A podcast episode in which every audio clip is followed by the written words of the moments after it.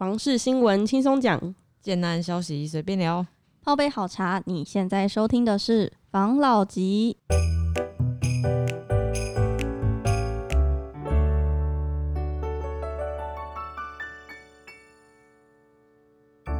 关心你的房事幸福，我是房老吉。我是大院子。我是茶汤会，我是五十岚，好，我们今天要来聊什么呢？我们今天要来聊新闻。每天都是聊新闻，对，每次都要问。我今天想要分享一则新闻，它 的嗯，标题是写说国内疫情升温，嗯，高丽国际总座疫情冲击房产剧烈，提高现金部位为上策。其实我要讲的这个新闻呢，是想要讲它的内文，跟它的标题完全无关。它标题下的蛮怪的。对，它的标题蛮怪的，可是里面有讲到一些我觉得可以拿来讨论的。它内文是写说，学者指出，这波疫情爆发后，还不知道什么时候能够控制，看房的人数已经大幅减少。若疫情持续越久，民众恐慌及悲观预期心理将越大，甚至最直接将影响所得收入。即使央行低利贷款持续，但购物行为势必转趋保守。之前的房市融景恐将回归平淡。然后学者还有建议说，现在的建商应尽量保留现金在手，加速去化库存余屋，让存货变现回收。当然，疫情是危机，也是另外一种改变。在疫情下，对于办公空间及住家有的新的定义，因为现在大家不是都提倡，应该说政府提倡在家工作这件事情，没错，嗯，对，然后他们就有写说，一般的民众可能对于住宅要求跟配置也不一样。如果未来居家空间有那种办公智能设计，可能对他们来说会是一个考量点。嗯，然后我有发现，最近因为那个 IG 和 FB 的广告打很凶，尤其房地产，没错可，能因为大家都在家里，所以网络嗯广告他们就下的比较重。然后我就看到很多人在打那种建材，嗯，那种空气清净机，建材对对对，啊然后或什么电梯，然后净水器，最近很常看到这些。其实他们都会因应就是市场的状况，对啊，嗯就是因应大环境、社会发生的情况，然后他们就去推出啊，我在这一个社会的状况下，我可以有什么议题可以讲。像我们之前不是很常听到当成排气，不是都根本就是标配了，对对但是却却在这个时候被硬拿出来讲说，哎、我们当成排气，所以这样子你们家的空气跟其他楼层的空气是不会互通的啊，等等的这样子的说法，就是讲的他们把标配变成是现在必须必需品，然后我加码给你的那种感觉。没错，他们用了包装的话术去讲。对然后啊，我刚好有听到你说，他说这一你说这一波疫情啊，就是学者不是建议建商应该要保留现金在手吗？对啊，然后加速去化库存余屋，嗯那不就是代表嗯推案量会降低？下降？对对对。对因为我我们自己有在加那个房市的群组嘛，嗯就是要去了解一下各区房市的状况。嗯，那我就看到一些群组，就是其实持续都有消费者在问，就是什么时候会有新的建案推出，对对对哪边有新的建案，我想要去看，我想要去了解。嗯，但是现在因为市场情况的关关系，不仅是疫情，也有因为一些经济的状态嗯。跟我们的通货膨胀，然后工人减少，嗯，对，所以就会变成现在的成本整个上扬，所以建商应该也不会在这个时候对就是推对啊推那么多案子，所以消费者就会很着急在问，嗯那这波疫情，嗯、房市会变冷，其实不太像是消费者不想买，而是嗯建商不急卖了。嗯，就在这一波疫情的状况下，看到了目前的状况，好像是呈现这样子的氛围。嗯其实消费者好像也有嗯一种心态，就是我再等等看，可能会下降。嗯，就我们之前一直有在讨论的啦，嗯，但其实真的不会。真的不会，怎么可能在成本上扬的状态下还下降？对啊，而且我们有也有听说，因为就是政府因为疫情的关系，所以有让一些建商可以延后一年交屋，嗯等于说我的工程期可以帮你延迟一年，你不用去申请。嗯那在这样的情况下，他们当然是不想要延啊，因为你拖越久，那我的成本越高。对啊。那我们下一则新闻呢？下一则新闻，我想要聊聊医疗宅。我有看到一个新闻，它写说医疗院所周边交易近一年双北马街及双河医院最旺。随着疫情及台湾人口老化提升，医院周边住宅能见度，嗯房仲业者近房仲业者依据近一年实价登录统计，双北地区医学中心及区域医院周遭的房市价量。然后，其中台北市成交量最多的是马街纪念医院，而新北市则是由双河医院拿下第一名。但是我觉得，其实因为我们现在不是讲到疫情嘛，很多人嗯应该会害怕 住在医院的旁边吧旁？边，对啊，其实这个状态我觉得蛮奇妙的，就是嗯，在疫情的状况下，反而在医院旁边的住宅交易量提升。我觉得有可能是因为，因为它不是是近一年的实价登录的交易量嘛，对啊，有可能是因为第一北市的建案本来就比较少了，对比较少，嗯，然后可能最近开发的都刚好是那几个区域吧，我猜。嗯然后近一年的话，也有可能是在疫情还没有真的彻底爆发前的交易的量。哦我不知道听众的想法，对于疫情的期间你住在医院旁边是什么想法？像我上次不是提到，我不想要住在家乐福，就是我不想要住在量贩店旁边，嗯因为我觉得那个是高危险群。嗯那同理可证，我也不想要住在医院旁边，因为它对我来说其实也是一个很不确定的因素。当然，我们要歧视什么医务人员啊、医护人员的嗯，意思，但是就是难免嘛，就是在嗯这种状态下，你怎么会想要住住在医院旁边？嗯，对啊，我觉得可能能也是因为北市就是医院旁边，他们可能就离捷运站近，然后哦有自己的商圈，因为他有稍微提到他的那一个，就是走路你可能几分钟就可以到捷运，或是你附近就直接有什么服饰业啊、餐饮业啊，你想去哪就去哪，还有超市。嗯，还有那个，如果年纪比较大一点，如果是在医院附近的话，他们就医也会比较方便吧。这是好像是现在台湾人 都会看的一个点。可以说什么洗肾比较方便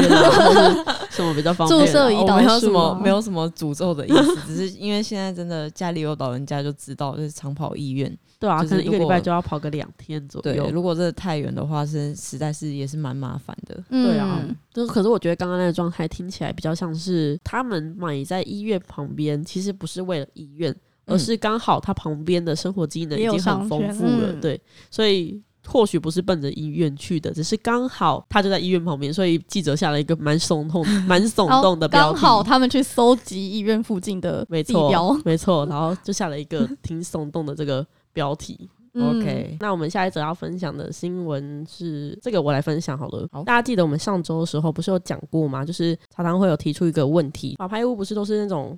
有人缴不起房贷，所以他的房子嗯被法拍，然后那时候不是说。有一些建商可能会中途倒闭呀、对对或付不对起呀、然后导致他的房房子子被拿去银行嗯抵押，然后被嗯法拍。这礼拜就马上火热的一则消息出来了，反正就是在龟山长庚的商圈有一个建商倒闭了，它是一个在地建商，建商名嗯称是什么？我们这边就不多谈，毕竟那是人家的痛处嘛。好哦，反正就是他，就是因为就像我们刚，就像我们之前谈过的，他就是因为他的欠债，嗯他没有办法还清，所以还没交屋的时候，他的整栋六十五户的这个社区就被法拍。嗯然后之前都流标，是从第四次拍的时候才用二十六点八万元一平的价格被标下来。嗯对然后其实其实这个也是蛮聪明的，因为他是用他用二十六点八万元一平的价格标下，嗯只是在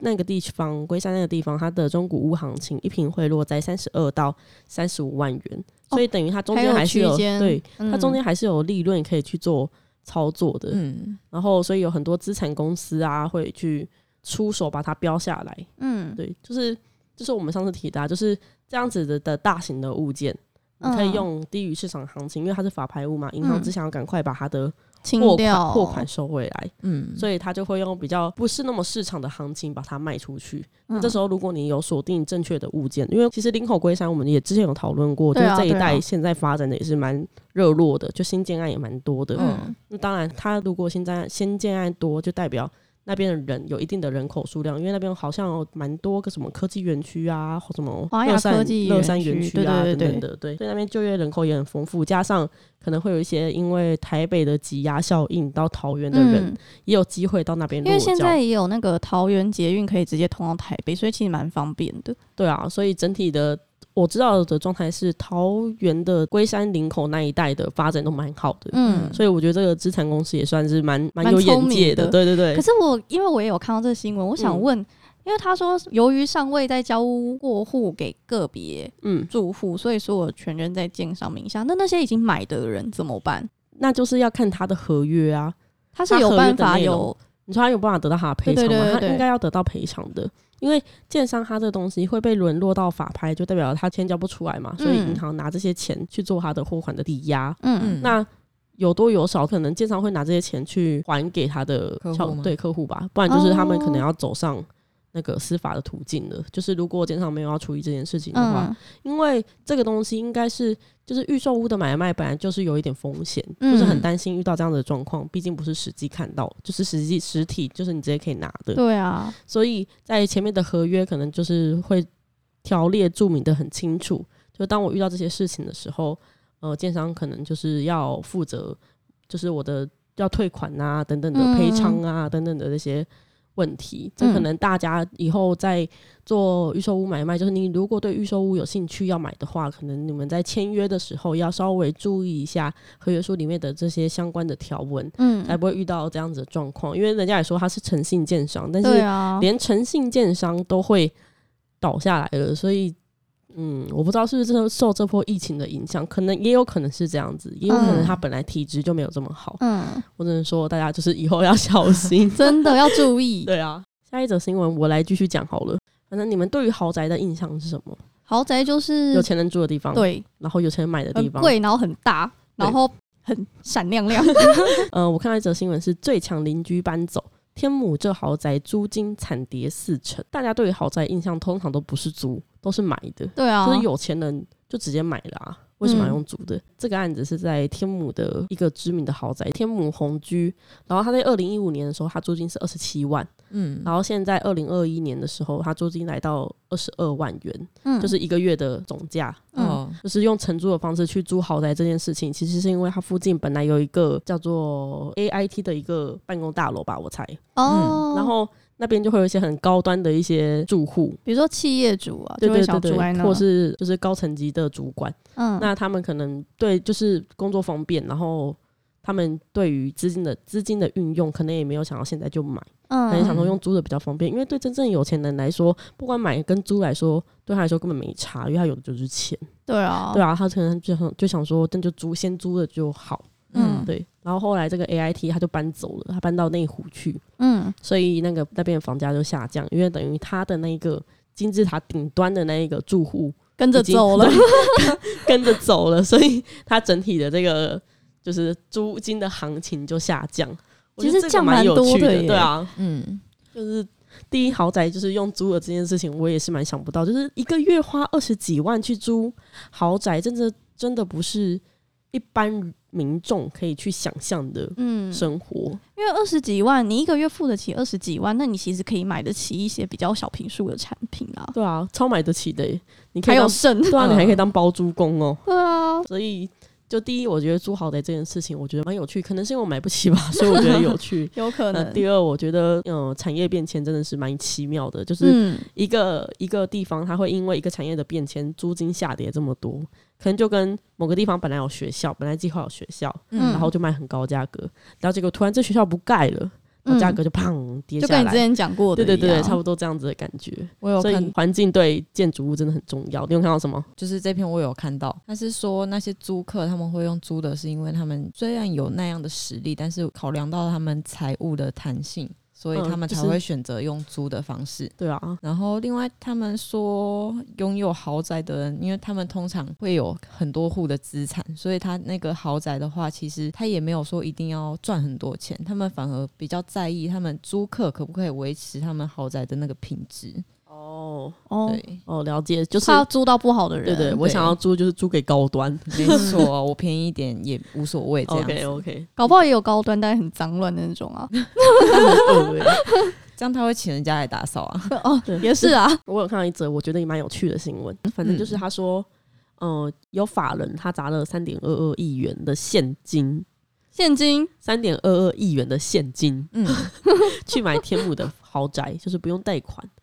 然后我就突然，想到，我们之前不是讨论过实价登录二点零吗？对啊然后它不是对法人买房子有很多限制嘛？嗯，然后加上它之后的一些可能他贷款成数对啊，税额啊都有调嗯整。其实我觉得啦，对于真的有钱的财团跟法人来说，他们不怕，对那些对他来说根本没差，因为我买来就买来的就是公司资产，嗯，然后我买来的就是我自己的资产，不管我以后是要给别人继承，或是过户给别人等等的，我之后怎么运用这些东西都是持有在我手上，而且嗯。他们就是对于法人来说，这个东西可能不是那种短期操作的一个物件。他们可以变公司资产啊。对啊，对啊，所以一定会持有超过五年以上。所以政府的一些比较高额的税额，对他们来说根本没差，因为他们不会到那个阶段。嗯，对啊，就算到那个阶段，那个金额对他们来说可能也是九牛一毛吧。可能是口袋掏一下就有的钱，对啊，不知道有没有法人在听我们的节目，可以赞助我们哦。我们接受哦。那我们今天就聊到这哦，好大，家拜拜，拜拜拜。谢谢大家收听房老吉。拜。